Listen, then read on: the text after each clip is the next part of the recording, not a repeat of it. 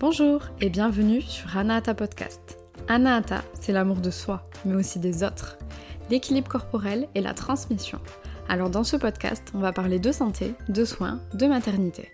Autant pour les femmes que pour les professionnels de santé en quête de nouvelles connaissances. Je suis Maïta Mestoy, alias Maïté la kiné sur Instagram. Je suis donc kinésithérapeute et je me suis spécialisée et je suis surtout passionnée par les soins autour de la femme, du périnée et la maternité. On peut aussi rajouter la casquette de professeur de yoga au féminin et pré et postnatal. Alors j'ai créé Anata pour accompagner les femmes à mieux connaître leur corps et savoir en prendre soin. Car chaque femme a le droit de savoir comment fonctionne son corps.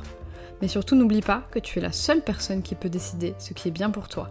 Alors je te laisse faire le tri parmi les informations proposées dans ce podcast. Allez, j'arrête de bavarder et je te souhaite une belle écoute sur Anata, le podcast au cœur de la santé des femmes.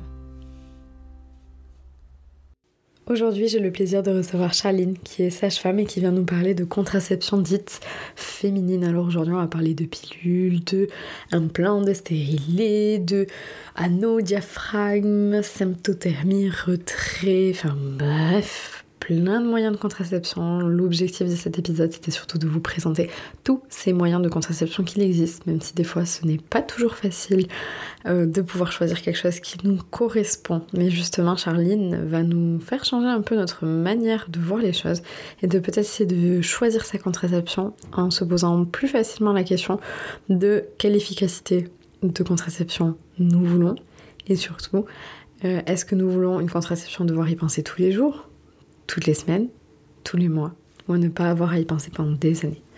Bref, je veux pas tout vous spoiler parce que franchement cet épisode euh, fait partie de mes préférés, je pense, parce que je l'ai écouté, réécouté. Et je vous laisse avec le discours du coup de Charline. Et pour tout ce qui est contraception masculine, ne vous inquiétez pas, il y aura prochainement un épisode qui détaillera entièrement toutes les contraceptions dites masculines. Allez, je vous laisse avec l'épisode. Belle écoute Bonjour Charline et bienvenue sur Anahata Podcast. Alors merci beaucoup d'avoir accepté mon invitation pour venir parler de contraception et surtout pour pouvoir aider les femmes parce que oui, aujourd'hui, on va surtout parler de contraception dite féminine. On parlera de contraception masculine dans un autre épisode de podcast. Donc merci Charline de venir au micro d'Anahata Podcast. Et avant de commencer à parler de contraception, est-ce que tu peux te présenter? Euh, Déjà, merci beaucoup pour l'invitation. Euh, j'adore parler de contraception, donc je suis très contente. Euh, je m'appelle Charline, je suis sage-femme. je suis sage-femme depuis euh, plus de six ans, actuellement en libéral depuis bientôt trois ans et avant ça j'ai travaillé en hospitalier. Voilà, j'adore parler de gynéco donc je suis ravie et je tiens également un compte Instagram qui s'appelle tout simplement charline.sagefemme euh, parce que j'avais pas d'autre idée de pseudo quand j'ai créé mon compte où je délivre de l'information euh, de manière, je l'espère, ludique et accessible mmh. autour de la gynécologie, de la grossesse, de la santé féminine au sens large. Euh, voilà, tout simplement pour euh, parce que je pense vraiment qu'en diffusant du savoir et c'est aussi ce qu'on va faire avec ce podcast, et ça permet de redonner du pouvoir aux personnes concernées et donc euh, voilà, voilà euh, les réseaux sociaux. c'est sûr. Et non, je peux te confirmer que tu le fais de manière vachement ludique. Il y a des fois où je me dis, mais où est-ce qu'elle nous sort ces idées? Mais j'adore. Et ça m'est arrivé plusieurs fois de montrer certaines de ces vidéos à mes patientes. Donc, euh, elles m'ont dit, mais elle travaille pas loin? Euh, Non, non, ça, ça va faire un peu loin. Mais je suis sûre, il y a d'autres sages-femmes qui expliquent aussi bien aussi, donc faut pas hésiter. Années de s'entraîner. oui, oui, mais il faut avoir l'inventivité des fois pour, pour faire comprendre un peu à nos patientes et, et c'est ça qui est cool. Et donc, c'est aussi pour ça que je suis invitée sur le podcast parce que j'adore ta manière d'expliquer je trouve ça euh, ultra clair pour les personnes qui ne sont pas du tout du monde médical. Donc, on va entrer directement dans le vif du sujet. Déjà, la première question, c'est comment est-ce qu'on fait pour choisir sa contraception? Alors, je sais que je mets un peu les deux pieds dans le plat, mais bon. c'est une super euh, question et en fait, c'est effectivement la première question à se poser. Euh, en fait, on peut se poser énormément de questions. déjà, la première, c'est est-ce que je connais tous les moyens de contraception mm. pour pouvoir en choisir une? Eh bien, il faut que j'ai un choix complet. Et ensuite, l'une des premières questions à se poser, c'est est-ce que j'ai des contre-indications médicales? C'est pas forcément aisé de pouvoir y répondre seul. C'est aussi euh, pourquoi euh, faire une consultation avec un professionnel, c'est essentiel. En discuter donc avec sa sage-femme, son gynéco, son médecin généraliste, euh, parce que c'est cette personne qui va savoir pour certains contraceptifs dire s'il y a des contre-indications médicales. Parfois, on arrive sur de soi en consulte, c'est bon, j'ai tout regardé, je sais que je veux ça. Et là, en fait, on vous dit, bah, oui, mais non. Donc, c'est une information, pour le coup, euh, hyper importante, parce que les contre-indications médicales, bah, c'est non négociable. Et ensuite, il y a plein de questions qu'il faut, qu'il faut se poser. Euh, premièrement, comment on fait pour choisir sa contraception? Souvent, on me demande mon avis sur les contraceptions. Bah, selon toi, Charline, c'est quoi le. T'en penses quoi de cette contraception? Et vraiment, ça fait hyper bateau. Et c'est un peu la réponse à chaque question de chacun de nos patients, mais c'est toujours vrai. La meilleure contraception, c'est vraiment celle qu'on choisit. Et vraiment, et ça, les études le montrent, quand on comprend sa contraception, ses avantages, ses inconvénients, ses tenants et ses aboutissants, eh bien, on a une meilleure observance et donc également une meilleure efficacité. Et donc, c'est vraiment non négociable. Euh, la contraception doit être un choix personnel. Et donc, en fait, les questions qu'on doit se poser, c'est des questions personnelles. De quoi j'ai envie? Est-ce que j'ai euh, envie, enfin, est-ce que je préfère une contraception à laquelle je ne dois pas penser? Euh, juste, elle est posée et puis elle fonctionne pendant des mois, des années euh, ou du moins plusieurs jours. Est-ce que euh, une contraception à laquelle je dois penser tous les jours, ça ne me dérange pas? Est-ce que j'ai besoin d'une contraception qui me protège des IST ou pas? À quel point j'ai besoin que cette contraception soit efficace? Ça paraît bête et ça surprend beaucoup quand quand je dis ça, mais par exemple, un couple qui sort de 4 ans de parcours PMA qui peut-être chez qui on a diagnostiqué de toute façon une fertilité très basse, va vouloir utiliser un moyen de contraception, par exemple en postpartum, mais va se dire, en réalité, si ça fonctionne pas à 100%, bah, cet enfant, en fait, on va l'accueillir. Mmh. Et donc, ça, ça paraît bizarre parce que tout le monde part du principe qu'une contraception doit être ultra efficace, mais non, pour certains, c'est pas forcément euh, la chose la plus importante et ils acceptent une contraception d'efficacité moyenne. Toutes ces questions-là sont hyper importantes, mais aussi euh, les questions autour des règles. Est-ce que euh, j'ai envie ou pas d'avoir mes règles? Est-ce que j'ai des règles douloureuses, abondantes? Est-ce que ma contraception, elle va diminuer mes règles? Augmenter l'abondance des règles, euh, diminuer la douleur, augmenter la douleur mm. Est-ce que ça m'arrangerait de pas du tout avoir mes règles ou euh, j'ai des cycles irréguliers et là j'aimerais bien les régulariser, même si c'est artificiel? Et donc en fait, toutes ces questions-là, toutes les personnes qui nous écoutent vont avoir des réponses différentes et c'est un peu comme un arbre décisionnel, oui, non, oui, non, oui, non. Et à la fin, au final, euh, il a beau exister des dizaines de contraceptions, bah, en réalité, au final, il reste un choix assez minime quand on a répondu à toutes ces questions mm. perso. Ah oui, c'est sûr. Et comme tu le dis, du coup, là, on va essayer de présenter chacune des contraceptions une à une. Mais au final, en consultation, en fait, on parle directement. Donc, du coup, les pers, enfin, on n'a pas dit aussi, mais les professionnels de santé qu'on peut consulter pour sa contraception, c'est son médecin généraliste, euh, un gynéco ou une gynéco ou une sage-femme. Exactement. En gros, c'est ça. Et du coup, de voir avec ce professionnel de santé-là aussi, ben, vers quoi on s'oriente de toutes les questions en fait que tu as posées, qu'est-ce qu'on répond et du coup pour se faire guider aussi. C'est ça. Mais c'est vrai que c'est intéressant de se poser ces questions euh, en amont comme ça on a mâché un peu le travail. Mm. Mais euh, mais oui, c'est une vraie vraie discussion la contraception. On peut aller et ça je le précise, c'est l'occasion. On peut aller consulter son professionnel de santé juste pour parler contraception, mm. sans forcément qu'il y ait un examen euh, qui aboutisse lors de cette consultation. Juste, j'ai besoin de parler, je me pose plein de questions je repartirai ou non avec une ordonnance ou juste des réflexions, mais j'ai le droit d'aller consulter pour poser mes questions complètement. Et justement, c'est quelque chose que les patientes en général savent peu, mhm. alors que même au final pour le cycle menstruel aussi, on dévie un peu, mais pour savoir comment ça fonctionne, enfin, il faut surtout pas hésiter. C'est important de savoir euh, comment ça fonctionne. On peut aller chercher dans des ressources euh, sur internet, etc. Mais pourquoi pas aller directement s'informer vers nos professionnels de santé qu'on n'a pas loin. Exactement, complètement. Et sur ça aussi, ben, c'est vrai qu'il y en a peu qui savent que les sages-femmes font le suivi gynéco, mais bon, on le redit, on en profite, mais bon, vu que tu es là, je pense que ça paraît à peu près clair, mais je le précise quand même. Oui, c'est gentil, merci. non, non, non, mais avec plaisir. Et du coup, comme tu l'as dit, tu as dit quel pourcentage on peut accepter au niveau euh, efficacité, mais est-ce qu'on est bien d'accord qu'en fait, il n'y a aucune contraception qui est fiable à 100%, à part celles qui sont définitives, en fait? Euh, ouais, tout à fait, tout en sachant que même les contraceptions définitives, comme parfois il y a un laps de temps pour que ça fonctionne, il arrive qu'après une opération, il y ait quand même euh, des grossesses. En réalité, tu verras jamais dans un tableau donc de l'indice de Pearl, qui est l'indice euh, du risque de grossesse. Donc, en gros, pour telle contraception, on donne un chiffre de combien de grossesses sont survenues pour 100 femmes en un an. Au plus le score est bas, au moins il y a une grossesse, au plus euh, la contraception est dite efficace. Et donc on peut classer les contraceptions euh, de la plus efficace à la moins efficace tout en sachant qu'il existe deux types d'indices de Pearl, l'indice de Pearl théorique et l'indice de Pearl pratique. Souvent, on parle du théorique, mais en fait, on s'en fout, mm, vu que nous ne sommes pas une théorie, nous sommes des êtres humains. Et donc, la pratique, c'est intéressant quand même. Pourquoi il y a une différence? C'est parce que on dit la, la contraception, l'indice de Pearl théorique, c'est si la contraception est, est, utilisée parfaitement. Vraiment, il n'y a pas un grain de sable dans la machine.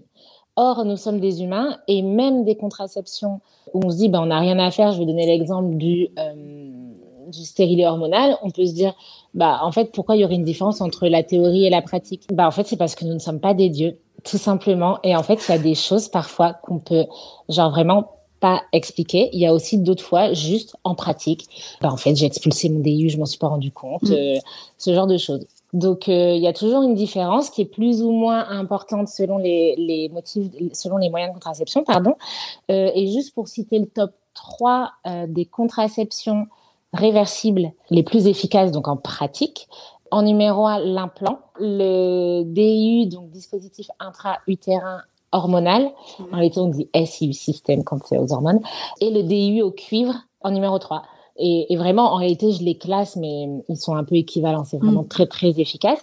Et par exemple, la pilule, en théorie, elle pourrait être plus efficace que le DIU au cuivre, alors qu'en pratique, ce n'est pas le cas. Et c'est là où on entend souvent des grossesses non désirées sous DIU, alors qu'en réalité, les chiffres montrent que c'est plus fréquent lorsqu'on prend la pilule. Mais je pense que c'est surtout dû au fait que là, dans les trois moyens de contraception que tu as dit qui, au niveau du, de l'indice de Pearl pratique, sont les plus efficaces, en fait, c'est parce qu'on n'a pas du tout besoin d'y penser, en fait. Exactement. ah oui, parce qu'en fait, on est des humains, donc c'est normal d'oublier. Donc c'est normal qu'il y a peut-être moins de marge aussi d'erreur entre la théorie et la pratique, alors que la pilule, on a besoin d'avoir un suivi. J'imagine que ça peut aussi dépendre des médicaments. Enfin, ça, on va peut-être l'approfondir un peu plus tard. Mais au final, mais forcément, il y a une marge entre la théorie et la pratique qui peut forcément être un peu plus grande.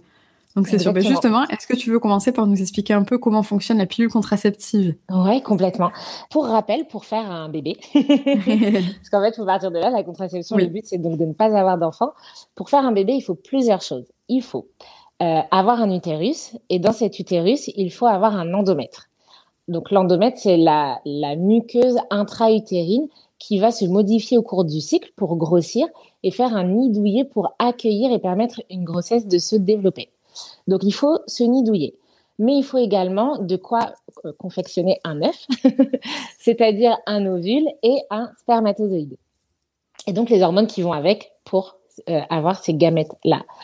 Euh, mais également, il faut, du côté de la personne qui a un utérus, de la glaire cervicale qui aide ou qui aide le spermatozoïde à passer du vagin à l'utérus ou à l'inverse qui bloque, mais là on va dire on a envie d'avoir l'enfant, donc la glaire cervicale aide euh, les spermatozoïdes. Et donc en fait il faut tout ça.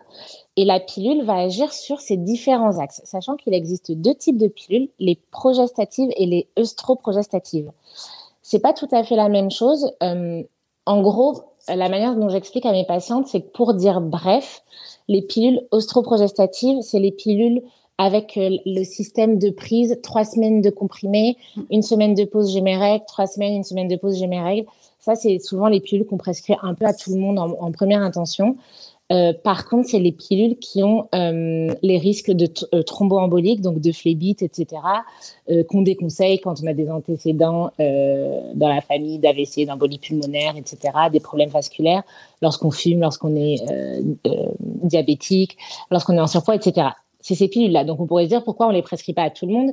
Enfin, enfin, pourquoi on les prescrit à tout le monde alors que c'est celles qui ont le plus de risques euh, thromboemboliques? C'est parce que les progestatives, parfois en termes d'effets secondaires euh, quotidiens, sont plus importantes. C'est les prises en continu et donc il y a plus de risques de spotting, c'est-à-dire de saignement discontinu. Certaines personnes ont leurs règles avec les progestatifs et d'autres non. Et donc, il y a ce côté un peu plus aléatoire qui peut être moins confortable pour la personne qui les prend. Et donc, au final, le risque thromboembolique, il est évalué. Et s'il est faible euh, chez la personne euh, qu'on rencontre, on lui prescrit souvent plutôt, euh, enfin, si elle le souhaite, une œstroprogestative. Donc, c'est ça les deux différences. Et, les deux fonctionnent presque de la même manière. Elles vont, en, en, donnant des hormones artificielles, ça va permettre au corps de moins produire d'endomètres c'est pour ça que lorsqu'on a ces règles sous pilule, elles sont moins importantes parce qu'il y a une petite création d'endomètre, mais euh, moins importante, donc bah, forcément, ça saigne moins. Euh, la glaire cervicale est moins perméable aux spermatozoïdes et également, ça joue, euh, donc, bah, c'est des hormones, ça joue, enfin, je, je, vais aller très très bref, à la fois sur les glandes au niveau du cerveau, mais également au niveau des ovaires pour ne pas ovuler. Hmm. ne pas avoir le pic de LH, etc. Euh, si j'ovule pas, je ne rencontre, enfin, l'ovule et le spermatozoïde ne se rencontrent pas. À noter juste que les progestatifs, ça arrive euh, d'ovuler. C'est pour ça que certaines personnes ont leurs règles et d'autres non. Euh, ça arrive. tout cas, ça joue sur l'endomètre et la glaire cervicale. Donc, ça fonctionne comme ça. Ostroprogestatif, il y a la pilule, patch et l'anneau vaginal. Progestatif, il y a implant, pilule et euh, DIU hormonal. Et donc, en fait, il y aurait autant d'effets secondaires dans un implant que dans une pilule progestative. Enfin, sur le plan, euh, on va dire, du spotting. Du... Ouais. Ok, d'accord. Il y a juste le SIU. Parfois, tu as un peu moins euh, d'effets secondaires. Le fait que ce soit local, parfois, il y a un peu moins de spotting. Et euh, les dosages ne sont pas tout à fait les mêmes. Et par exemple, pour tout ce qui est prise de poids, changement d'humeur, saut d'humeur, etc., Parfois, on constate moins de ces effets secondaires quand c'est en local, euh, donc directement dans l'utérus, que l'implant. D'accord. Ouais, donc c'est bon à savoir. Si jamais on a eu un implant qui s'est pas bien passé, au final, on pourrait peut-être quand même euh, tester, le DU, du coup. Euh, ok. Ouais, c'est bon ça. Tu vois, je pensais pas que c'était aussi similaire. moi, je me disais c'est pas au même endroit. Donc euh, voilà, justement l'implant, où est-ce qu'il où est-ce qu'il se situe exactement? Alors l'implant, c'est un petit bâtonnet euh, qui ressemble à une allumette souple en plastique qui se place à l'intérieur du bras, vraiment euh, en dessous du sillon entre le biceps et le triceps. Mm. Ça se pose donc en cabinet avec une anesthésie locale. Lorsqu'il est posé, il peut rester en place trois ans. Mm. Pour le coup, donc c'est très efficace. Et on peut le retirer euh, plus tôt évidemment. Et sinon on peut le retirer au bout de trois ans et puis euh, réitérer l'expérience. Et c'est vrai que c'est une contraception. L'avantage de, l'implant euh, c'est que plus besoin d'y penser mais également ça permet aux personnes qui ont envie d'une contraception longue mais par exemple qui n'ont jamais eu un examen gynécologique de pouvoir avoir cette contraception qui ne touche pas aux voies génitales. Ouais. Donc ça c'est l'avantage de l'implant et du coup, comment ça fonctionne exactement vu que c'est, enfin, c'est un endroit bien précis où c'est situé ou c'est, c'était choisi un peu au pif parce que ça bouge pas trop à cet endroit-là? Euh, alors c'est une bonne question. Je sais pas s'ils ont évalué euh, toute la surface du corps, mais en tout cas c'est simple à poser vraiment juste en sous-cutané. Et en fait c'est une libération d'hormones et donc ça passe à travers euh, les vaisseaux. Juste qu'au lieu de prendre par la bouche et que ça passe par l'estomac et les vaisseaux, bah, c'est à travers à travers les vaisseaux dans le bras. Ouais. D'accord. Les hormones. Ok, non mais je me posais la question parce que je me disais, au niveau anatomique, euh, je sais pas, ils se sont dit peut-être euh, à cet endroit-là, ça doit aller mieux que d'autres. On verra. Je me renseignerai si jamais je trouve la réponse. Je vous la mettrai dans la description de ce podcast, on sait jamais. En tout cas, c'est un endroit qui est euh, simple à poser, simple pour retirer, très simple à poser en sous-cutané hmm. et donc très simple à retirer aussi. On n'est pas sur une opération. Euh, Voilà. Tu vois, enfin, le but, c'est que l'implant il reste en place aussi. Donc, euh, à mon avis, ça a été évalué comme ça. Oui, j'imagine. et donc, du coup, est-ce que c'est quelque chose qui est pris en charge par la Sécu, l'implant? Ouais, complètement. Euh, la plupart des, enfin, beaucoup de contraceptions sont prises en charge par la Sécu. Généralement, c'est à 65% sécu et le reste par la mutuelle. À noter que avant 18 ans, dans tous les cas, c'était déjà pris en charge à 100%. À présent, jusqu'à partir de janvier, ça va être jusque 25 ans pour beaucoup de contraceptions. Les plus communes, les pilules, implants, DIU. Euh, par contre, il y a toujours des contraceptions qui sont pas prises en charge du tout. Et mmh. passé 25 ans, en tout cas, si on n'a pas de mutuelle, euh, il y a un reste à payer. Et il y a certaines pilules qui euh, ne sont euh, pas remboursées non plus. D'accord. Ouais, donc ça dépend vraiment des, des, marques un peu. Ouais. Ok, d'accord. Et ça, le mieux, c'est de voir directement avec son professionnel de santé, parce qu'on va pas pouvoir tous les lister dans cet épisode. Ouais, je, pas, et puis je, je liste pas de, de marques. oui, c'est vrai. Mais en fait, souvent, les contraceptions, les pilules qui ne sont pas remboursées, c'est des pilules qui n'ont pas l'AMM, donc l'autorisation de mise sur le marché euh, contraception, mm. mais qui ont, euh, qui sont en fait par exemple des traitements antiacnéiques, qui en fait ont un pouvoir contraceptif, mais euh, mais comme ils n'ont pas l'AMM contraception, ils ne sont pas remboursés en contraception. Enfin voilà. C'est plus pour ça. Ouais. D'accord.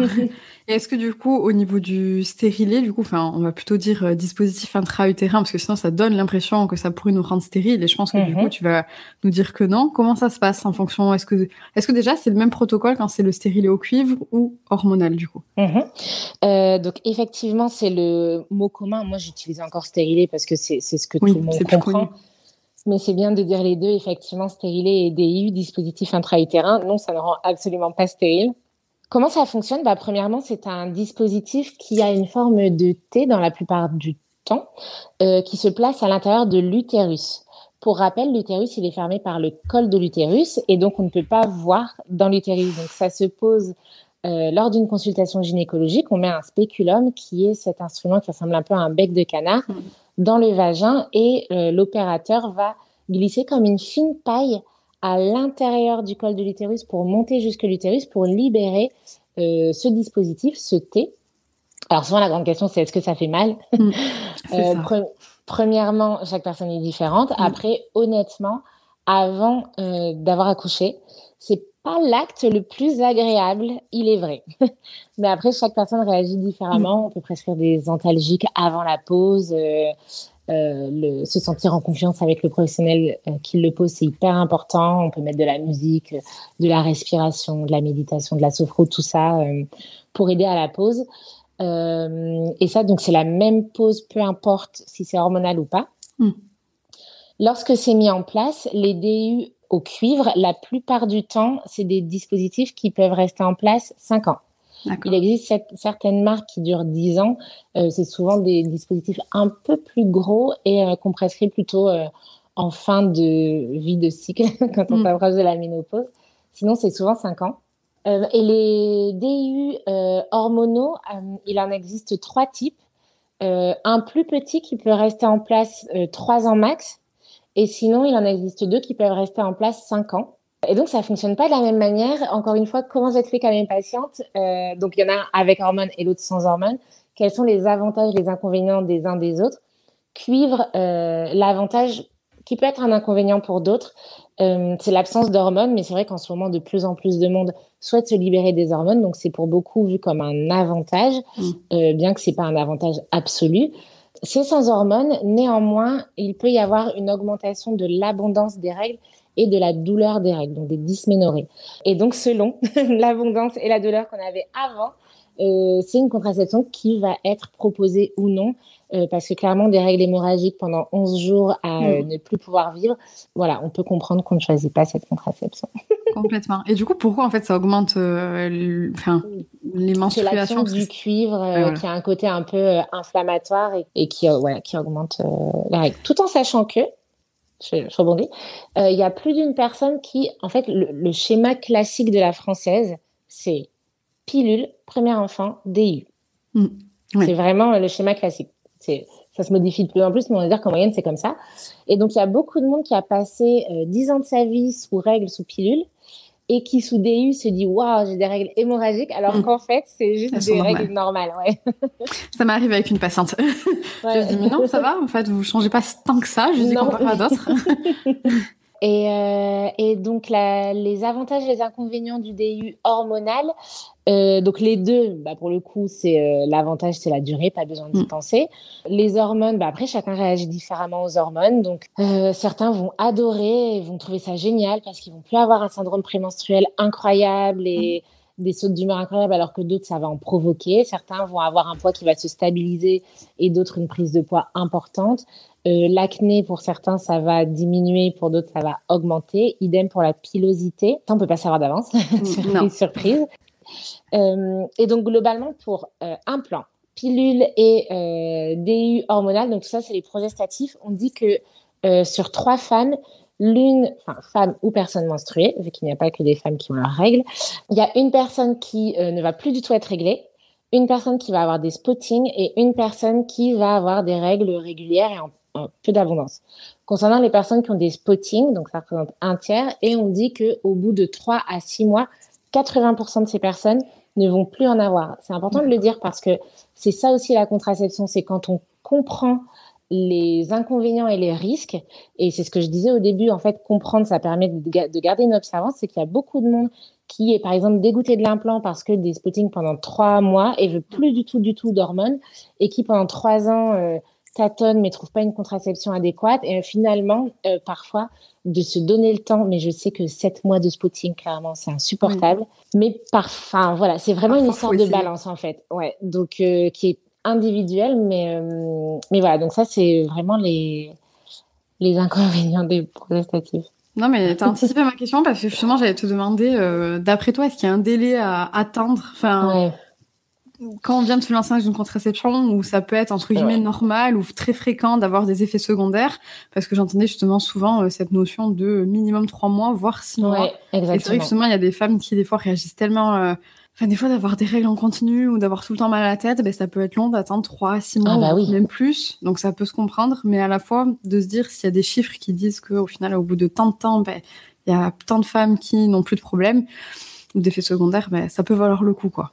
C'est ça. Mais quand on le sait avant, et eh ben, du coup, on se dit, bon, ok, euh, en conscience, je sais que je prends le risque, j'ai signé pour. Alors qu'effectivement, quand on n'a pas l'info, qu'on se retrouve avec des spottings pendant trois mois et plus, oui, je, peux comprendre qu'on ait juste envie de tout, tout balancer. oui, et puis même, je peux comprendre aussi qu'on se dise, ah mais mince, on m'avait pas prévenu, pourquoi on m'a pas prévenu Sur ça, euh, c'était important du coup de le préciser. Donc là, on a plutôt cité toutes les contraceptions, enfin, les, les réversibles, on va dire, sur lesquelles on n'a pas pensé à grand chose en fait. Euh, oui, et euh, juste, je vais redire un petit mot si tu l'acceptes sur euh, le patch et l'anneau vaginal. Oui, oui, oui. Le patch, ça ressemble à un patch anti-tabac qui se met en place et qui se change toutes les semaines pendant trois semaines d'affilée puis pause, le même schéma que la, pilule, une semaine de pause et c'est reparti. Euh, et donc l'anneau euh, vaginal, ça ressemble bah, vraiment à un anneau, euh, comment je pourrais décrire ça, un anneau souple, un peu quand on, quand on regarde à quoi ça ressemble une cup, mm. mais on coupe la partie cup, on garde que l'anneau du haut, bah, ça ressemble à ça un peu plus grand et en fait à l'intérieur il y a des ostroprogestatifs et donc, ça se met dans le vagin un peu comme une cup, en fait, euh, 8 et hop, c'est parti. Et une fois qu'on met en place l'anneau, il peut rester en place trois semaines, on enlève une semaine et on enchaîne. Le patch et l'anneau, pour le coup, ce sont des euh, contraceptions ostroprogestatives non remboursées. Donc ça, c'est le petit budget. Ouais, et tu dois du coup racheter à chaque fois. Mais c'est quelque chose que tu... Même l'anneau, c'est pareil, tu le laisses pendant, du coup, je crois, tu as dit trois semaines. Trois semaines, ouais. Et après, tu mets un nouveau. Ok. Donc, tu n'as pas besoin de changer à chaque rapport, etc. Non. Et vu que c'est en haut au niveau du col de l'utérus, c'est vrai qu'on l'a pas précisé non plus tout à l'heure pour les DU, mais on le sent pas du tout pendant les rapports. C'est juste. Parce que c'est vrai que on m'a déjà posé la question avec le stérilet, euh, surtout en rééducation du périnée, mais on peut utiliser la sonde alors que j'ai le stérilet, je suis là, ça n'a rien à voir. Je vais pas monter jusqu'à votre col de l'utérus aussi. Alors, pour le coup, le DIU, euh, en fait, il y a des fils qui sortent de l'utérus bah, pour tirer dessus, comme un tampon. Euh, ces fils, ils sont vraiment euh, hyper souples. Hein. Ça ressemble à mm. des fils de nylon quand on faisait nos bracelets quand on était petite. Donc, c'est pas si évident, mais il est vrai que selon la longueur, parfois, on peut être sentis. Et donc, on fait en sorte de les couper finalement assez longs, genre 2-3 cm, pour qu'ils soient souples alors que s'il rebique de un demi centimètre euh, du col, parfois ça. On peut plus les sentir. Ouais. Moi, mon conseil, euh, vu que j'imagine que c'est majoritairement des personnes avec un utérus qui vont écouter euh, ce podcast, c'est que ne dites pas à votre partenaire que c'est possible qu'il sente les fils. En fait, vous mm. dites rien vous avez des rapports et si vous dites rien, c'est qu'il n'y a rien. Parce que évidemment qu'il va vous le dire s'il y a un truc. Mmh. Il va pas, comme beaucoup de nanas, se dire oh, j'ai un peu mal pendant les rapports, mais c'est pas grave, je vais rien dire. Pas du tout. Il mmh. va vous dire attends, là, il y a un truc qui me pique le gland, euh, il faut faire quelque chose. c'est ça. Même si on va rappeler que c'est pas normal, nous, en tant que femme, d'accepter d'avoir un peu mal ou de pas être voilà, bien. Exactement. C'est pas le sujet de ce podcast, donc. voilà, mais c'était l'occasion de le glisser. oui, mais non, mais t'as raison. mais, euh, mais voilà, mais par contre, le dites pas parce que si vous le dites, non, mais le flip, quoi. ah non, mais complètement, complètement. Et moi, c'est ce que je, tu vois, je conseille aussi souvent ça avec mes patientes pour l'épaisseur. C'est quand il y a des dessins d'organes, euh, au final, avec l'anneau ou le dish, en fait, elles peuvent avoir des rapports. Mais c'est vrai que sur le coup, elles disent, ah bon, mais non, mais il va le sentir. Et pareil, je leur dis, dites rien, dites rien, et vous voyez. Et du coup, il va vite vous le dire s'il le sent ou pas. en général, elles reviennent en disant, je croyais pas trop, mais c'est vrai, on le sent pas. Je dis, ah non, non, bah non, c'est tellement tout en haut que non. Donc c'est quand même important de le préciser. Ouais. Et puis, enfin, j'allais dire, en vrai, quand on n'est pas soignant, on se pose pas beaucoup de questions quand on va loin, quoi. Non, oui. Enfin, non, mais c'est vrai. Mais bon, vu que des fois, ça peut être des inquiétudes, tu vois, de se dire. Euh, est-ce que ça va pas sentir ou qu'est-ce que j'ai le droit de faire avec ou pas? Enfin, c'est. Moi, je me suis souvent rendu compte, je me suis dit que les patientes, elles pensaient que le stérilet c'était au fond du vagin. C'est au fond du vagin, mais c'est au niveau du col, en fait. Et mm. plein de fois, j'ai dû ressortir mes maquettes en leur expliquant où est-ce que c'était. Et tu te dis, c'est quand même dommage juste qu'elles aient pas Peut-être qu'on leur a expliqué, elles ont oublié, mais qu'elles n'aient pas conscience de où est-ce que c'était exactement. On connaît pas encore très bien notre anatomie des fois, mais bon, ça va évoluer.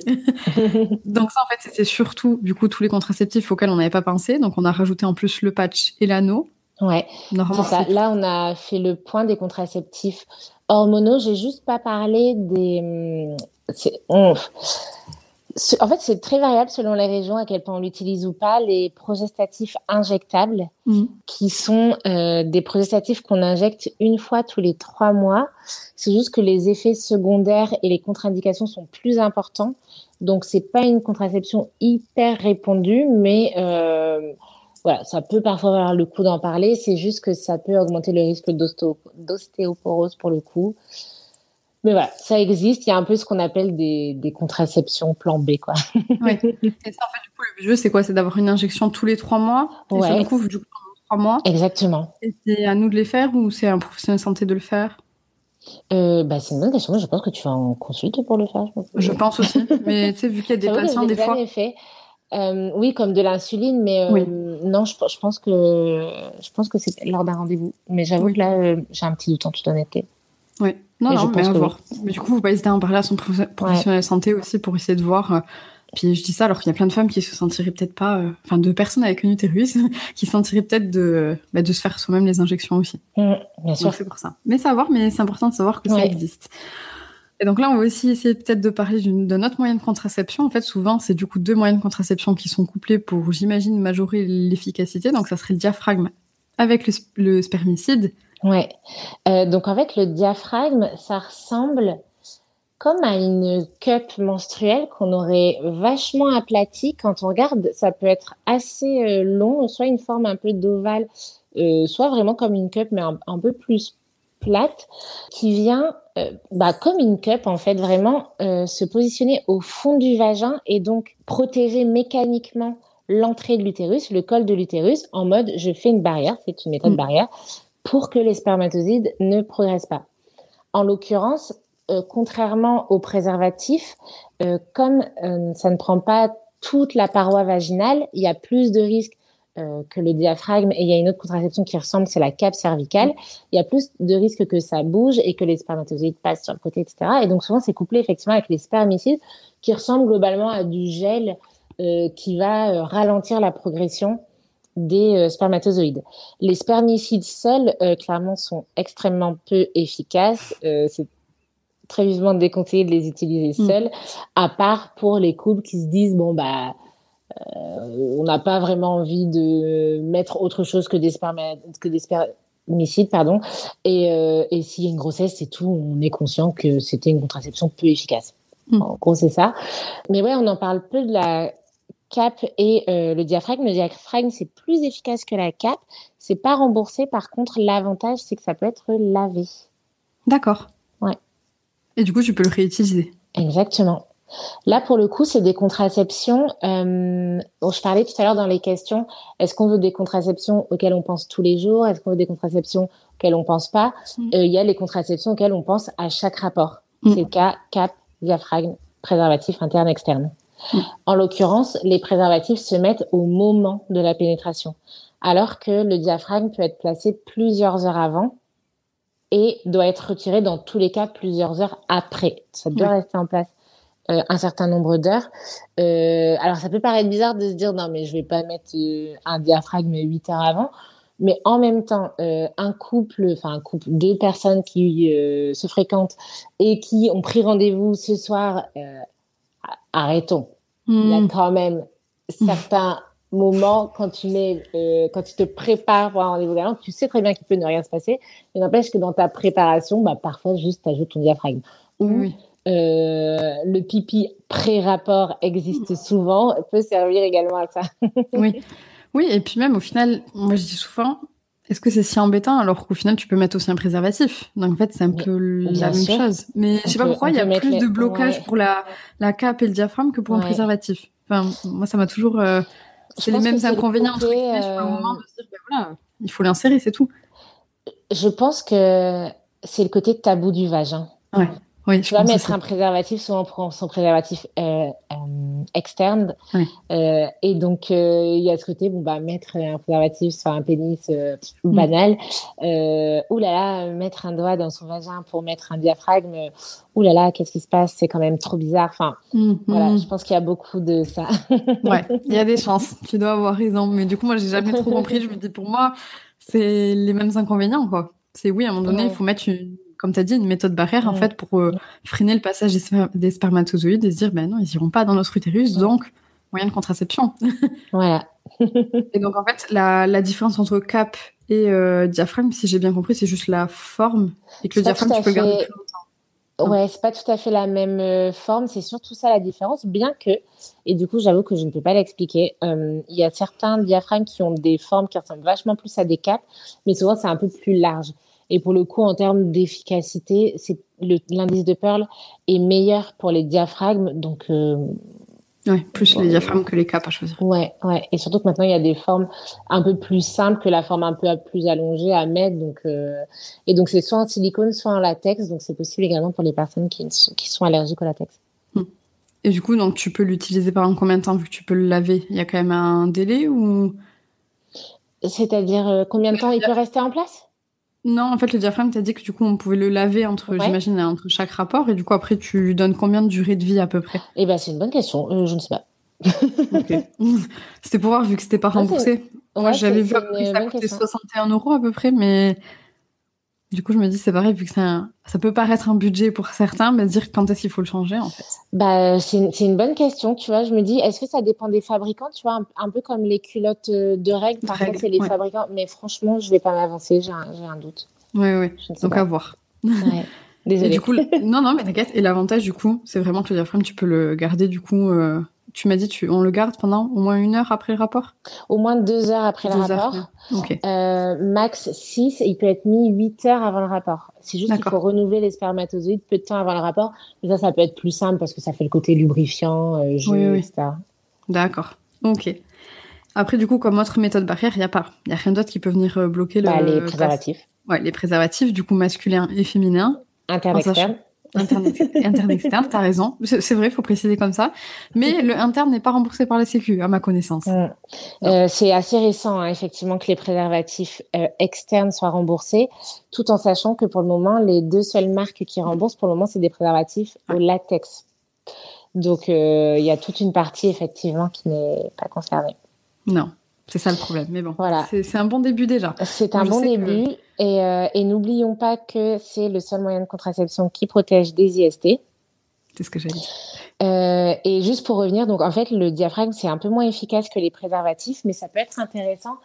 Ça peut être couplé, par exemple, pour les personnes qui sont en train de d'apprendre des méthodes naturelles d'observation du mm. cycle, et eh bien parfois ça peut, euh, on peut additionner les méthodes de contraception et effectivement utiliser par exemple un diaphragme pour euh, quand, quand on n'est pas encore tout à fait sûr de sa zone fertile, euh, parce qu'on sait qu'en réalité on s'appuie sur autre chose. Mm. Et, euh, et c'est ça aussi où parfois les contraceptifs, on se dit bon bah c'est un peu moins efficace que le préservatif, mais en fait je suis en train de coupler avec une méthode d'observation du cycle, mm. donc j'optimise les chances que ça fonctionne.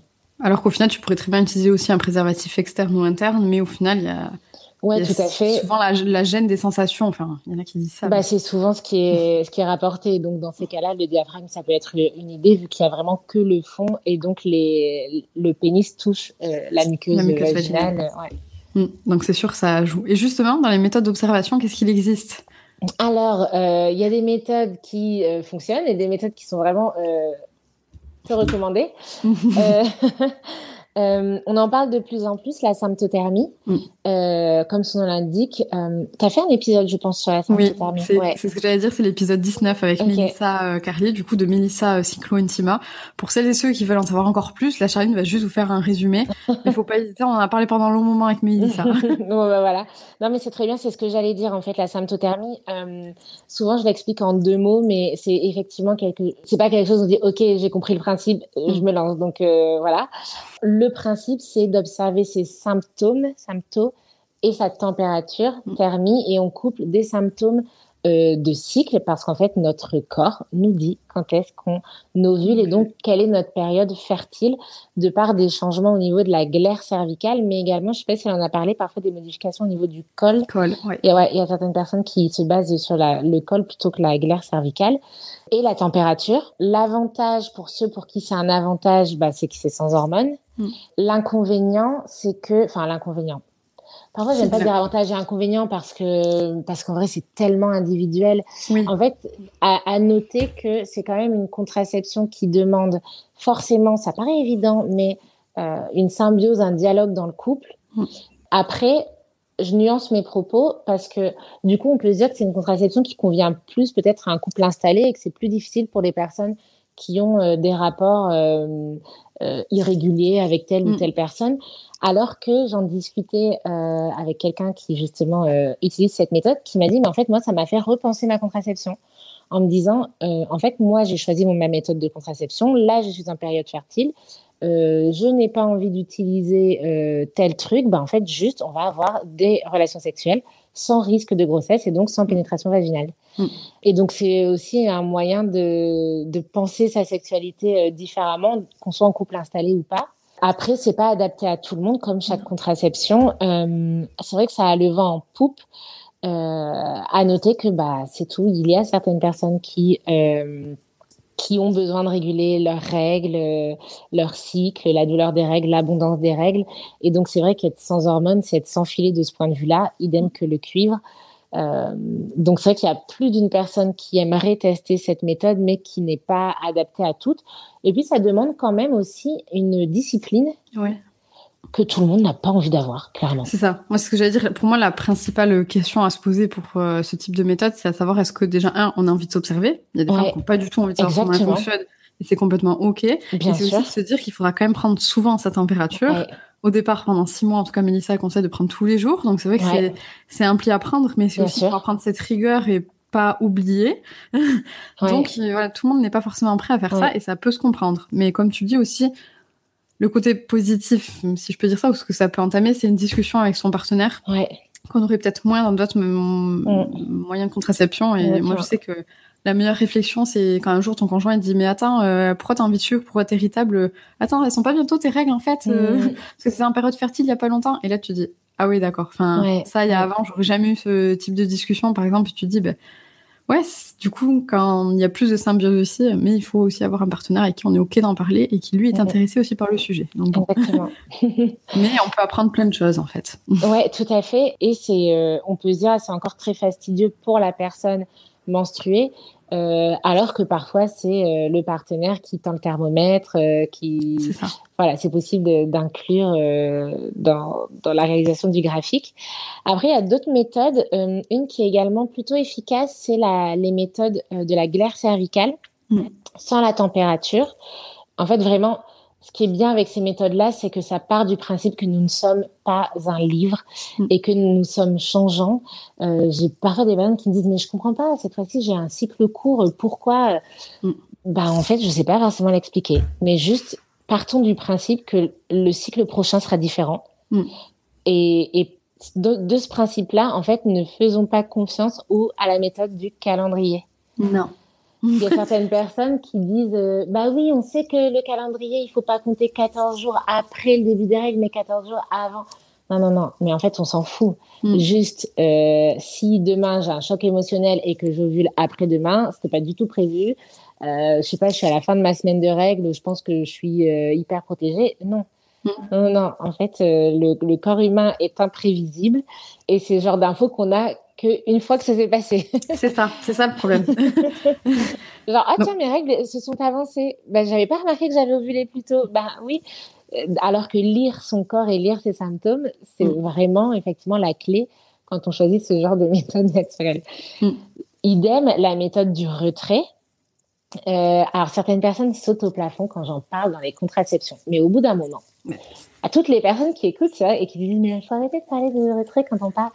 Euh, Personnellement, j'ai encore énormément de patients qui utilisent cette méthode. Donc, c'est à partir du moment où des gens l'utilisent, mmh, c'est que c'est utilisé et qu'il faut en parler. On va pas juste dire c'est de la merde, n'en parlons pas. Euh, il faut donner les infos pour les personnes qui le veulent. Et encore une fois, en fait, on parle de plus en plus de responsabiliser nos patients. Donc, j'estime que je donne toutes les infos et qu'après, chacun se responsabilise. Euh, la méthode du retrait est plus efficace que zéro contraception. Par contre, effectivement, c'est clairement pas hyper efficace. Le retrait, c'est la technique qu'on peut appeler de coït interrompu également. Donc, pénétration vaginale et euh, éjaculation à l'extérieur du vagin, tout en sachant qu'il y a du liquide préséminal euh, qui est sécrété avant l'éjaculation et pas que juste avant.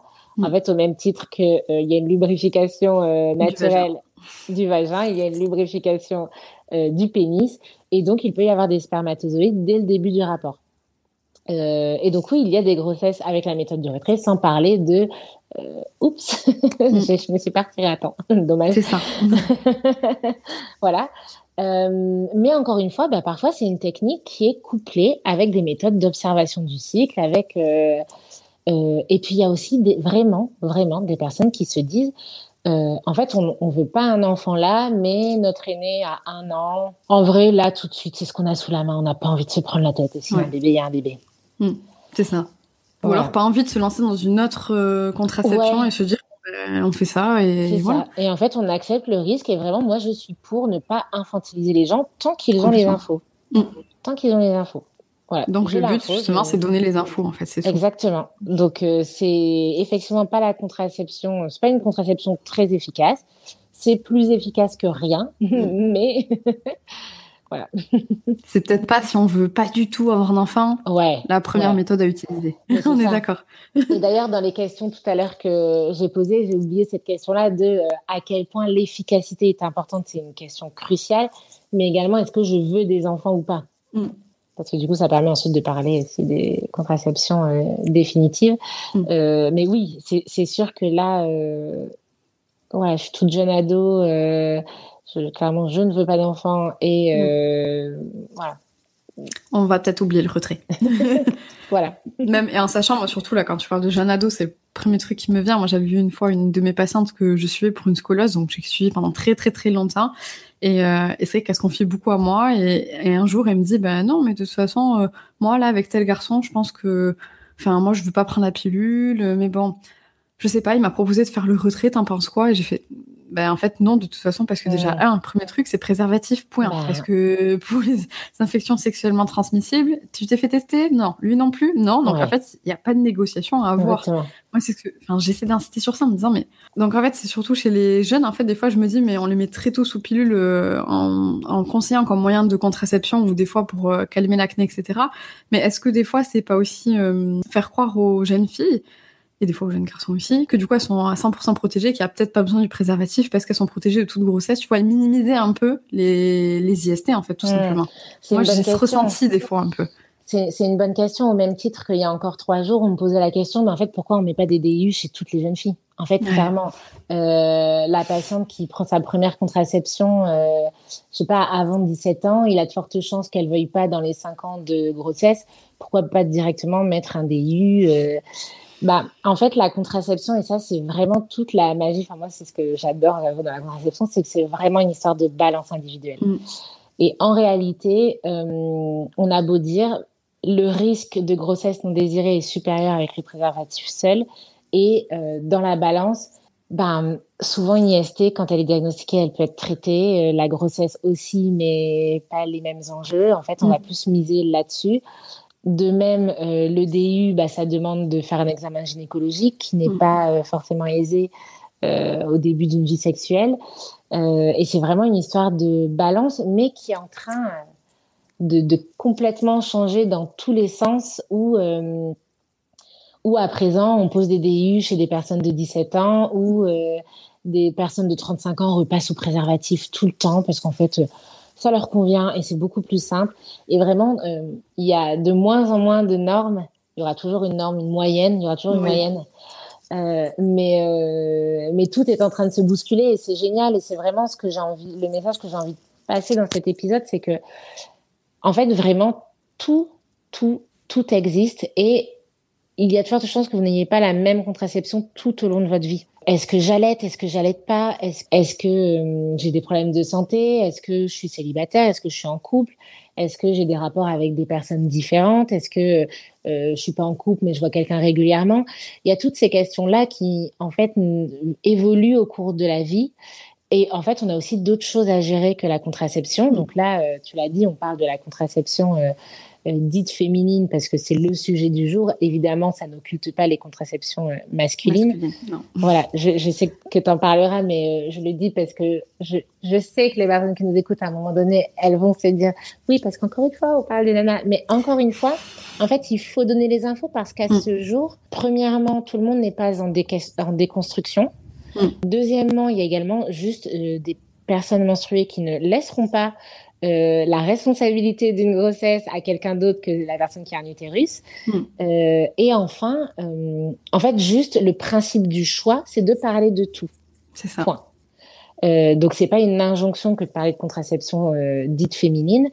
Et il est intéressant euh, pour diviser la charge mentale, ça peut être de diviser les frais de contraception gynéco, diviser les frais de contraception quand il y en a, diviser, enfin juste en, en parler, filer son ordonnance à son partenaire pour qu'il aille chercher. C'est ce genre de petites choses euh, qui peuvent être euh, intéressantes. Euh, mais voilà, attends, je sens que je suis partie dans tous les sens, mais c'est juste pour dire que c'est juste pour dire que la contraception vraiment ça évolue et ne vous faites pas une idée préconçue.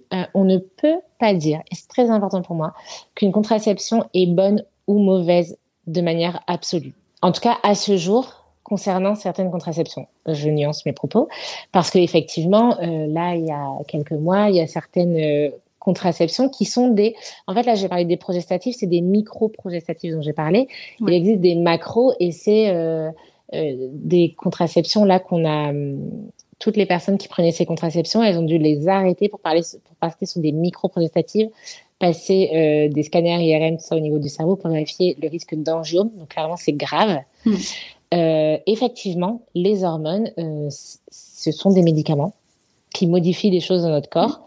Euh, mais en fait, ce que je veux dire, c'est que, un peu comme l'écologie, en fait, il y a des moments dans la vie, on ne peut pas penser à autre chose. C'est une trop grosse charge mentale.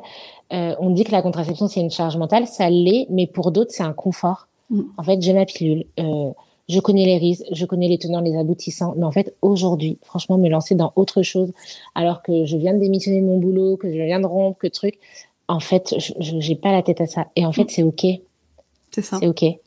Et c'est surtout qu'on est personne, en fait, pour juger le choix de quelqu'un d'autre, en fait. Encore une fois. Mais dans les, je le dis souvent dans ce podcast, mais c'est, moi, le but aussi de ce podcast, c'est pas juste de dire aux gens ça c'est bien, ça c'est mal, parce que de toute façon, ça n'existe pas.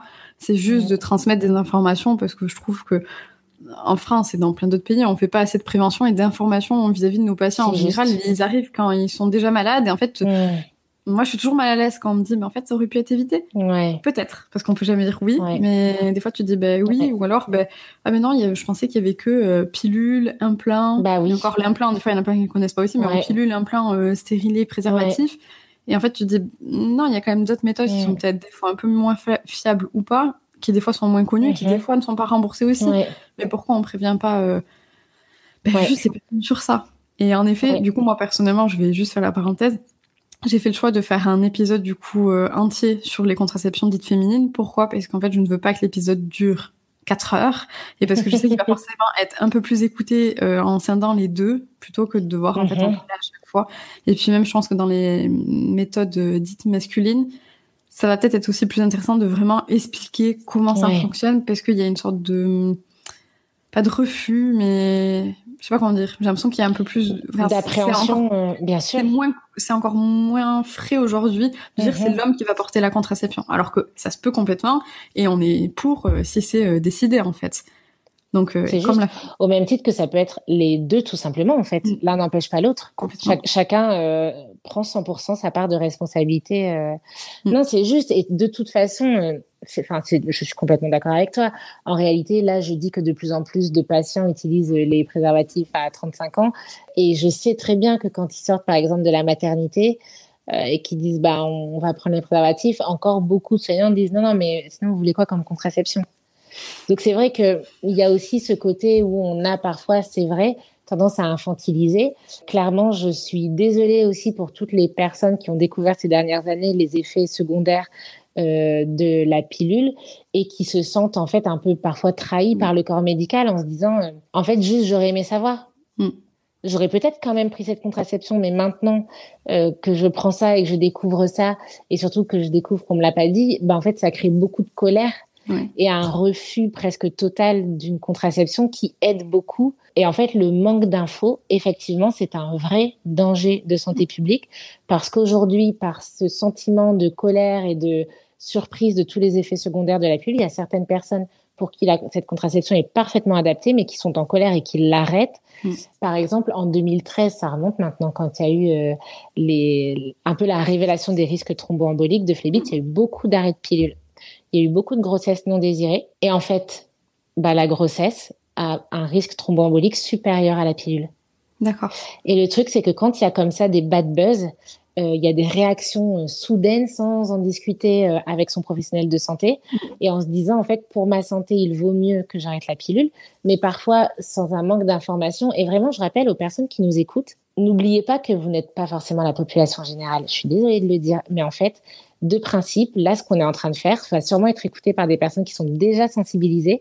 Et le but, c'est que les personnes qui sont sensibilisées permettre que les infos voyagent aux personnes qui ne cherchent pas les infos, parce qu'en fait, on a les infos qu'on cherche. Mm. Et en fait, vraiment, ce que j'ai envie de rappeler aux personnes qui s'informent là-dessus, c'est que vous n'êtes pas la population générale.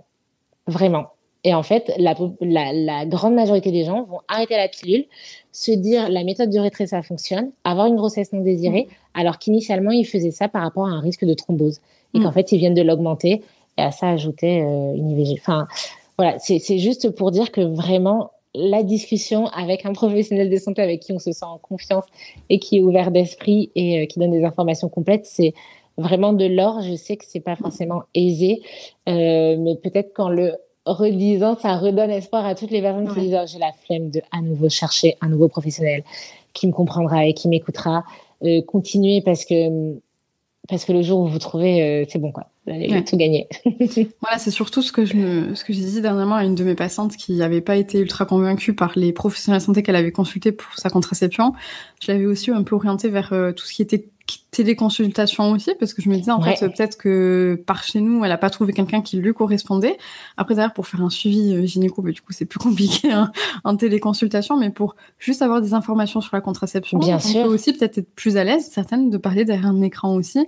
Ben, faut pas hésiter, ça existe. Depuis le Covid, c'est un peu flambé aussi. Ben, profitez-en, en fait. Complètement, il y a plein de contraceptions, bien sûr, qu'on peut prescrire à distance. Au final, même la pilule, il faut une prise de tension pour la prescrire, mais on peut très bien prescrire une pilule à distance après en avoir discuté et mettre sur l'ordonnance euh, après prise de tension mm. en pharmacie. Donc complètement, c'est juste de le souligner. Je suis complètement d'accord avec toi. Mais c'est vrai que, et moi je rajoute sur, euh, pour moi, n'importe quel professionnel de santé qu'on consulte, en fait, on doit avoir un lien de confiance et que ça doit être quelqu'un qui ouais, avec qui le feeling passe, parce que sinon, ben, on peut, nous, on peut pas vous accompagner quand vous nous faites pas confiance et quand il n'y a pas un dialogue. C'est c'est pas comme ça, notre rôle de soignant, euh, soigné, entre guillemets. Mais bon, c'était surtout sur ça.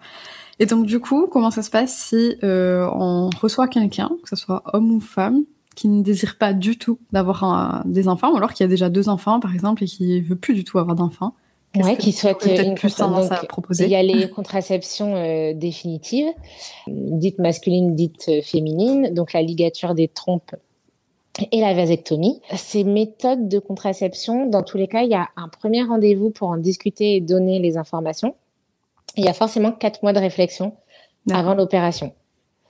Euh, ce sont des contraceptions qui sont qui doivent être considérées comme irréversibles effectivement, elles peuvent être réversibles, mais euh, il y a plus de 50% de chances que ça ne fonctionne pas. Donc, partons du principe que c'est irréversible. Concernant euh, la ligature des trompes, euh, bah, c'est le fait de couper le conduit qui amène l'œuf qui part des ovaires jusqu'à l'utérus. Concernant la vasectomie, c'est on coupe les tuyaux, euh, donc les canaux déférents qui amènent les spermatozoïdes des testicules vers le liquide séminal. Et donc en fait, le liquide séminal n'est pas produit au même endroit, ce qui permet à la personne avec pénis de vivre sa vie sexuelle comme si de rien n'était, d'avoir quand même des éjaculations. C'est juste qu'il n'y a pas de petits poissons dans le liquide. Mm. Et donc pareil, euh, opération, enfin pardon, information, quatre mois de réflexion, opération. L'opération pour euh, la ligature des trompes est, est plus invasive, c'est sous célioscopie, donc c'est les trois trous euh, dans le ventre, nombril et euh, au niveau un peu des fossiliaques, alors que c'est en fait beaucoup plus simple pour les personnes avec des testicules parce que ça peut être sous, anesthésie euh, locale, juste là sous les testicules, foup, deux petits trous, deux petits ciseaux, tac tac, on mm. coupe, on ferme, euh, peut-être un bleu le lendemain et c'est fini. Et c'est tout. et bah, c'est plus extériorisé, donc forcément. eh bah oui, exactement. Et c'est juste qu'il euh, faut encore attendre trois mois pour que ce soit efficace, hmm. parce que les spermatozoïdes, ils sont, euh, qui sont éjaculés aujourd'hui, en fait, ont été produits il y a trois mois, donc ils ont déjà commencé leur chemin. et donc c'est quand même, quand on pense à la vasectomie, il y a quand même un délai de sept mois facile. Hmm. à partir du premier rendez-vous. Ouais jusqu'à la contraception. Exactement, c'est ça. Et par contre, pour les femmes, on est d'accord, il n'y a pas ce délai de trois mois. Non, quand c'est coupé, c'est coupé. Voilà, on est d'accord. Parce que les, les ovules, ils n'arrivent pas un peu avant, quoi. Ouais, non. bah, J'allais dire juste si ça a lieu euh, trois jours après euh, ton ovulation, euh, attends oui. prochaine règle, quoi. Oui, oui. on va quand même se laisser un petit délai. D'accord. Et donc ça, comme tu l'as dit, on le considère vraiment comme quelque chose d'irréversible. et est-ce que du coup, il y a un âge auquel il faut attendre Eh ben légalement, il faut, être majeur, c'est tout. D'accord. Ça, c'est légalement. En réalité, je sais que c'est l'une des grandes difficultés aujourd'hui rencontrées, c'est qu'effectivement, des personnes... Euh, en fait, c'est écrit nulle part hein, qu'il faut avoir 35 ans et deux enfants pour faire euh, une contraception mmh. définitive. Mais, euh, ouais, enfin, le monde médical est un monde patriarcal au possible. Mm. Euh, et du coup, euh, le, médecin euh, paternaliste va estimer que tu risques de, le regretter toute ta vie si à 25 ans, tu as décidé de faire ça. Ben, parfois, il vaut mieux regretter de ne pas avoir d'enfant que de regretter d'avoir un enfant, j'ai envie de dire. Mm. bah oui, parce qu'au niveau des conséquences, c'est quand même pas la même chose. Hein. c'est pas la même chose. C'est tout, en fait, on fait des choix dans la vie. Parfois, on regrette, mm. parfois, on est content. Mais en fait, c'est que, enfin, basta, on est chacun responsable tant qu'on a les infos de, de ces choix. Donc, on doit être majeur. Il existe des hum, groupes Facebook où des gens se partagent euh, des gynécos, parce que forcément l'opération est faite par un gynéco, pas, par une sage-femme, qui euh, ne sont pas regardants concernant l'âge. Et ça, t'as les noms des groupes Facebook du coup ou tu Non, j'ai pas les noms. Ok. Bon, non, pas de souci. J'essaierai de me renseigner si je les trouve. Je, sais que sous mes posts, euh. sous, la vasectomie, il y a des gens qui ont donné des noms de groupes. Ah, bah, j'irai voir. Non, non, t'inquiète, j'ai regardé, je les mettrai dans la description du ce podcast pour celles et ceux qui, qui seraient intéressés. Mais c'est vrai que c'est, tu vois, c'est comme tu avais fait la mini parenthèse tout à l'heure pour le stérilet ou le DIU. C'est vrai que c'est pareil. Il y a encore certains professionnels de santé qui refusent tant que tu n'as pas eu d'enfant parce que apparemment ça pourrait compliquer une future grossesse. Alors que comme tu l'as dit, aujourd'hui on peut mettre euh, même du coup sur des mineurs en fait au final. Le DIU, oui. Oui. Donc, enfin, c'est les choses sont en train d'évoluer petit à petit et c'est pareil. Moi, je dis aux patientes, ben, tel professionnel vous avez dit non pour une raison qui n'est pas toujours très claire, ben, changez. Changez et il y a peut-être quelqu'un qui vous dira oui. Et moi, je pense que dans les contraceptions euh, définitives, ben, justement, tu as ce délai, en fait, qui est là exprès pour avoir la réflexion. Donc, au final, au niveau légal, euh, la personne a le temps de réfléchir et, bah, si tu l'as bien informé. Euh, mais c'est ça, et puis en vrai, tu as en fait, t'as pas envie d'aller à l'hôpital et te faire opérer. Euh, enfin, t'as un peu la. Franchement, t'as un peu la flemme. Et je suis sûre qu'il y a plein de monde qui serait intéressé par ce genre d'opération, enfin, de, de contraception et qui ont juste pas envie de se faire opérer. Mm. Donc, quand tu le fais, euh, t'es quand même motivé. Quand, euh, juste concernant les spermatozoïdes, on peut proposer une conservation au CECOS, là, les centres de, de conservation des, des gamètes. Euh, on peut conserver des spermatozoïdes si toutefois euh, il y a un regret. Euh, afin de faire une, insémination si besoin. D'accord. Mais s'il y a un regret, c'est-à-dire après avoir fait la, la vasectomie. D'accord. En fait, c'est ça. Si, si c'est dans le couple la personne avec des testicules qui a fait euh, la contraception définitive, euh, on peut conserver ses spermatozoïdes pour se dire bon bah c'est tout. Si malgré tout il décide de refaire un enfant, bah, en fait on prend les bébés congelés et on, mm. peut les inséminer. À l'inverse, pourquoi on ne, pourquoi on ne, ça je l'ai pas précisé, pourquoi on ne fait pas de conservation chez la personne avec ses ovaires? Bah, Tout simplement, en fait, son cycle continue. Hmm. C'est juste que l'œuf ne va pas jusque l'utérus. Hmm. Mais si, euh, pour X raison, finalement, il décidait d'avoir un enfant, bah, en fait, on fait une ponction. Il continue d'être produit. Hmm. Euh, et donc, euh, donc ouais, ça n'agit en rien sur les hormones. la personne qui a une ligature des trompes à ses règles tous les mois. Enfin, ça, ne change absolument, absolument rien. C'est comme si vous n'aviez pas de contraception, mm. mais il n'y a pas d'ovule. Mais par contre, le cycle continue de fonctionner. Et donc, euh, on a nos règles, on a nos changements hormonaux, on a tout, tout, tout, tout, tout, pareil. oui, donc en fait, quand on dit contraception définitive, pour résumer, on pourrait dire qu'en fait, ça ne veut pas dire qu'on ne peut pas avoir d'enfants, enfin de nos propres enfants avec nos propres gamètes. Ça serait possible en fait sous, enfin, sous FIV ou choses comme ça. Ouais. Non mais Bah oui. tu vois, tu viens, tu, oui, oui, Ouais. non mais ça me paraît logique, mais tu vois, tu viens de me faire réfléchir. Je me dis c'est vrai que on continue à avoir notre cycle, euh, Mhm. enfin. Ouais, mais ouais. tu vois, c'est pareil, vrai on, parce que- on oublie un peu de nous Ouais. le dire sous cette forme-là aussi, des fois. Bah oui, parce qu'on parle de, de stérilisation Ouais. euh, à Ouais, ouais. contraceptive, c'est le mot qu'on emploie, donc c'est certain que ça fait penser à ça. Euh, après, en toute honnêteté, euh, à mon avis, pour pouvoir être, enfin, les critères parfois pour pouvoir faire de la FIV peuvent être quand même assez euh, stricts. Oui. Donc, à mon avis, il, il- presque il faut une bonne raison, tu Oui, vois. oui. euh, mais tu as quand même un droit au regret. Donc, euh, Mm. voilà. Parfois, c'est aussi le genre de truc où peut-être que c'est pas parce qu'un médecin te dit non que ce le que voisin te dira non. Puis c'est pas, enfin, si un jour quelqu'un nous dit, bah non, tu risques de le regretter toute ta vie, au final, c'est pas définitif, définitif, définitif. Ouais, mais partons du principe que c'est oui, définitif. que c'est définitif. Ouais, Non, vraiment. Je suis quand même d'accord avec toi, c'est le message qu'il faut que, Ouais, reste, mais à la fois, tu te dis, bon, euh, il y a peut-être qu'un pour cent, enfin, j'ai un chiffre au pif, mais c'est pas zéro, quoi. De toute façon, dans la vie, c'est jamais zéro, mais bon, C'est jamais zéro. c'est bon à savoir. Est-ce que là, il y a d'autres moyens de contraception qui te viennent en tête ou tu penses qu'on a fait un- le tour d'à peu près tous les moyens de contraception? Je pense qu'on a fait le tour. Je pense aussi. ta petite liste. Oui, normalement, je pense qu'on a fait le tour. Donc, en gros, si on peut résumer, il y a tout ce qui est du coup euh, contraception. euh, Enfin, je sais pas trop comment les classifier. Toi, est-ce que tu as d'habitude, as l'habitude de les classifier en hormonal, pas hormonal, ou justement ceux auxquels il faut euh, ne penser à rien, ceux auxquels il faut penser, ceux auxquels il faut s'observer, les Euh, barrières? Non, c'est, je l'ai, je l'ai, ça dépend euh, à qui je m'adresse. D'accord. Euh, souvent, je classe hormonal, non hormonal, mais j'aime bien les classer aussi effectivement euh, selon euh, la, l'efficacité, Mm. euh, crescendo, enfin décroissante. Et j'aime bien aussi selon la, la méthode de prise, comme tu dis, euh, pas besoin d'y penser, besoin d'y penser euh, tous les jours, besoin d'y penser. euh, mais sou- souvent, c'est classé hormonal, non hormonal, et après en prise orale, en méthode barrière, en truc comme ça. Mhm. Et euh, juste pour dire que certains diront que la, mé- la- le moyen de contraception le plus efficace, c'est l'abstinence. Mm. Euh, faut que je vous dise que c'est faux. D'accord. Mais t'as vraiment des sommes- gens qui disent ça. Tu vois, moi, ça me serait même pas venu à l'idée. Ah oui, oui, à chaque fois que je fais un post sur, euh, pour rappeler que la contraception n'est pas efficace à 100%, certains me disent au final le plus efficace c'est l'abstinence. C'est faux. C'est faux. Nous sommes des êtres humains en théorie, c'est la plus efficace, mais en pratique, euh, faire, con- faire 100% confiance à juste son bon vouloir et sa discipline, euh, ce n'est pas une méthode efficace à 100%. Mhm. Point. Une des méthodes efficaces, bah, c'est d'être en couple avec euh, quelqu'un qui a un utérus.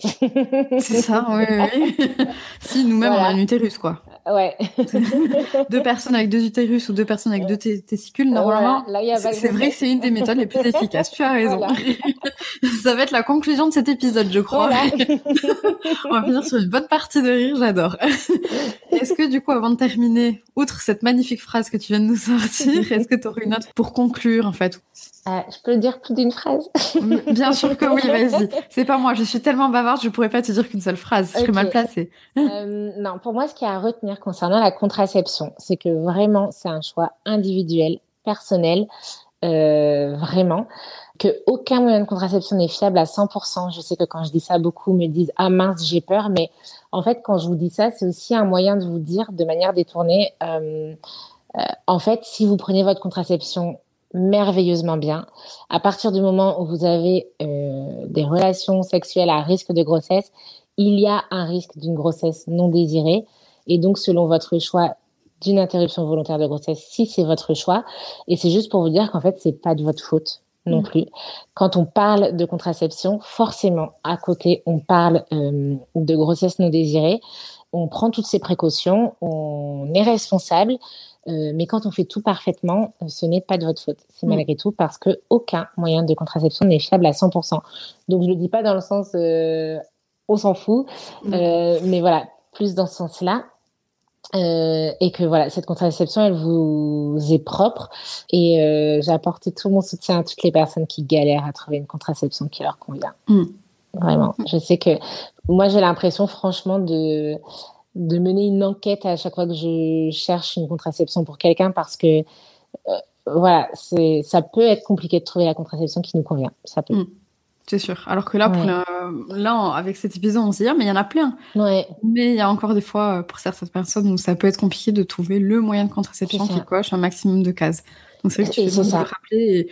Et, et moi, je peux le préciser, je pense que ces, enfin, ces personnes-là sont pas seules, loin de là. Comme tu oh, dis, bien si, sûr. si ça t'arrive souvent, euh... ah, oui. c'est que ça doit être beaucoup plus fréquent que ce qu'on pense aussi. C'est ça. La contraception, bah, je pense que si je dois dire une phrase, c'est que la contraception, c'est vraiment une balance. Il y aura toujours, toujours, toujours des inconvénients. Hmm. Toujours à une contraception. Et donc, c'est toujours, en fait, trouver la contraception qui vous apportera le plus de bénéfices versus les inconvénients qu'elle vous apportera. Parce que euh, rien n'est tout blanc ou tout noir, donc il y a toujours des avantages et des inconvénients. C'est une histoire de balance. C'est sûr. Mais en tout cas, on espère que cet épisode déjà aura pu aider euh, certaines, je vais dire femmes ou hommes, mais c'est vrai que toi, je t'entends souvent essayer d'être plus inclusive en essayant de dire personne avec utérus et personne avec pénis, et tu as raison. Il faut que j'essaye de parler un peu plus comme ça, mais que ça aura pu éclairer certaines personnes pour en apprendre un peu plus sur les moyens de contraception, encore une fois plutôt dites féminines que masculines, parce qu'il y aura un prochain épisode qui arrivera. Donc voilà, donc merci beaucoup Charline. Et si merci les auditeurs de ce podcast qui veulent essayer de te suivre, où est-ce qu'on peut les rediriger? Eh bien, sur mon compte Instagram, charline.sagefemme. Et euh, j'ai lancé depuis peu, et là, je vais la refournir à nouveau, ma chaîne YouTube, Charline Sagefemme. Donc, n'hésitez pas. ok, parfait. Ben, tous les liens seront dans la barre de description de cet épisode. Et puis, du coup, je vous dis une bonne journée ou une bonne soirée en fonction de quel moment vous écoutez cet épisode. Et puis, à bientôt, Charline. À bientôt. Merci beaucoup.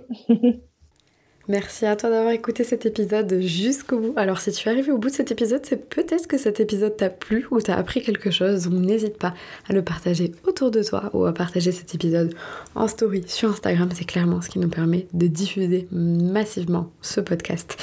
Et aussi si tu as 5 minutes et que tu es vraiment adepte de Anata Podcast et que tu ne loupes aucun épisode, n'hésite pas à aller prendre 5 minutes pour pouvoir noter Anata Podcast directement sur ton appli de podcast, donc Apple Podcast, mais aussi depuis janvier, tu peux aller directement le noter sur Spotify. Et oui, c'est la grande nouvelle, donc ça me ferait vachement plaisir de pouvoir aller lire déjà vos notes, mais aussi surtout vos commentaires sur à quoi euh, Anata, pourquoi ça vous plaît, pourquoi, qu'est-ce que ça a appris, qu'est-ce que...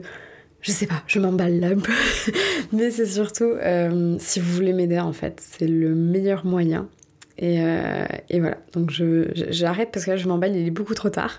Je vous embrasse, prenez bien soin de vous et à bientôt du coup en mars pour un nouvel épisode.